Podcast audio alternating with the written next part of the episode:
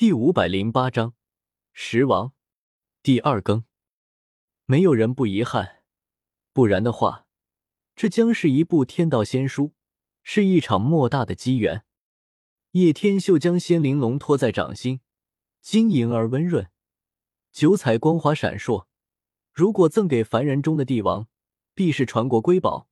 可是对修士却没有任何用处，但是对于别人或许没有用处。对于自己可是有着莫大的机缘，只是这些别人都不得而知。这样一来，自然算是平手了。毕竟两人切出来的，对于大家来说都毫无价值。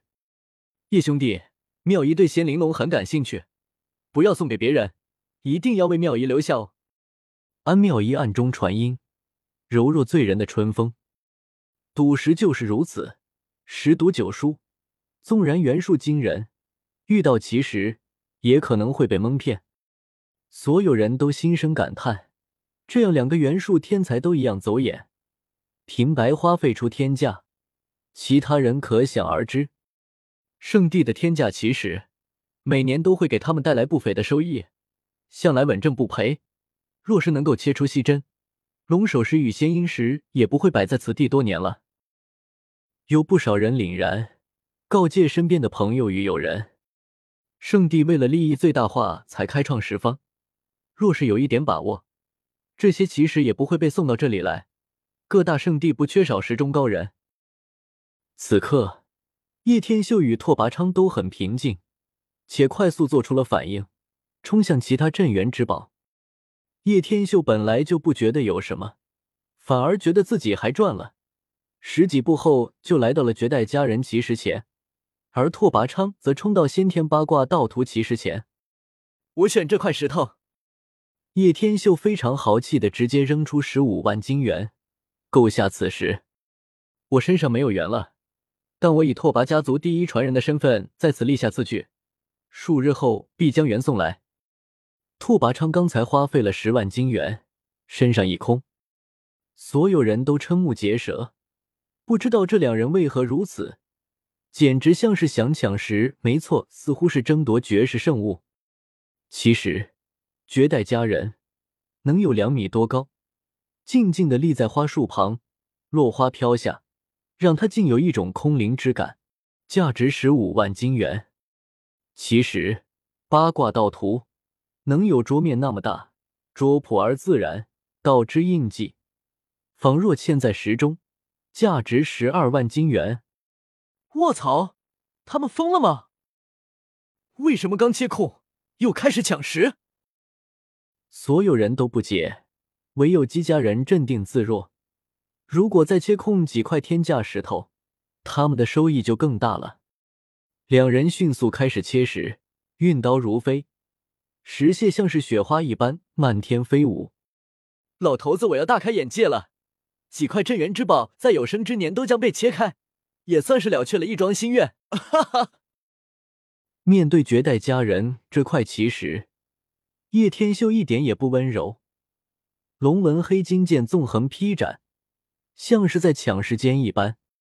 若是内蕴有奇珍，在不伤他的前提下，这个速度已经是最快了。几乎片刻间，偌大的一块奇石就被剖开了。可惜。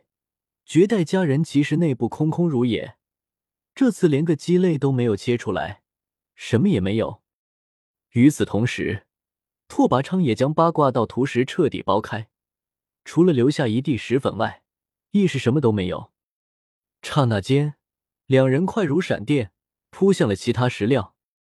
镇元之宝还有五块，他们的目标很明显，飞快冲了过去，一人又占据了一块。两人似乎都非常清楚接下来的情况，因为剩下的其实并不多了。若不能在最快的速度切石，很可能就被对方抢走。既然双方的元术都不能看穿这些奇石，干脆直接切。这也是为什么他们已经开始在抢速度，而且唯独叶天秀知道这里必定有一块奇石。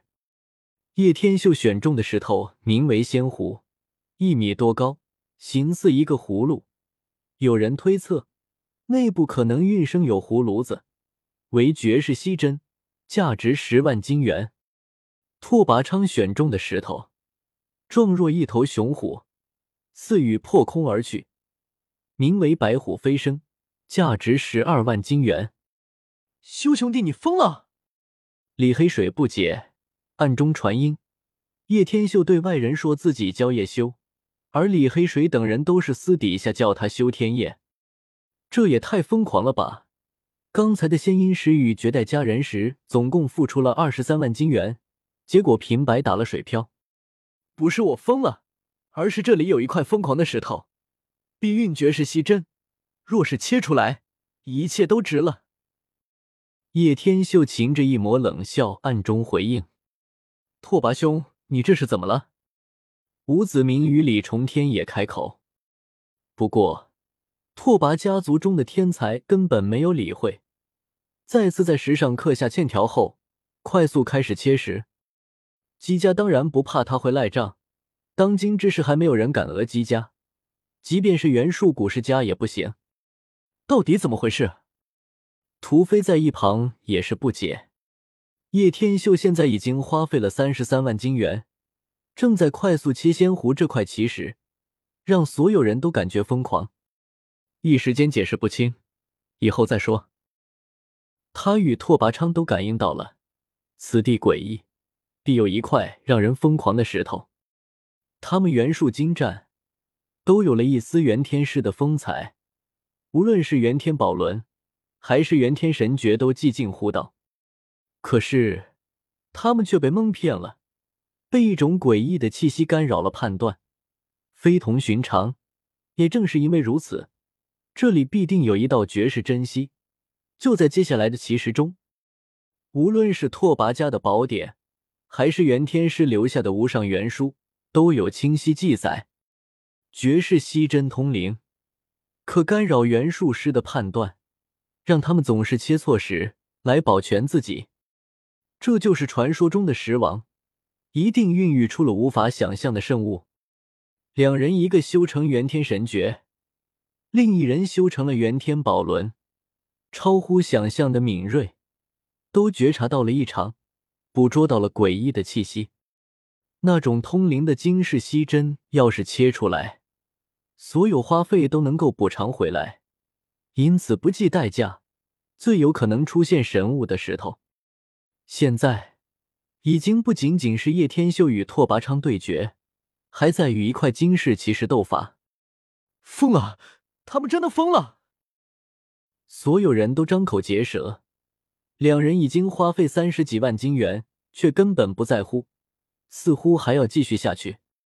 大夏皇子与江逸飞等人，出自不朽的皇朝与永存的世家，见到这一幕，也都目瞪口呆。纵然是他们，也承受不起这样的代价。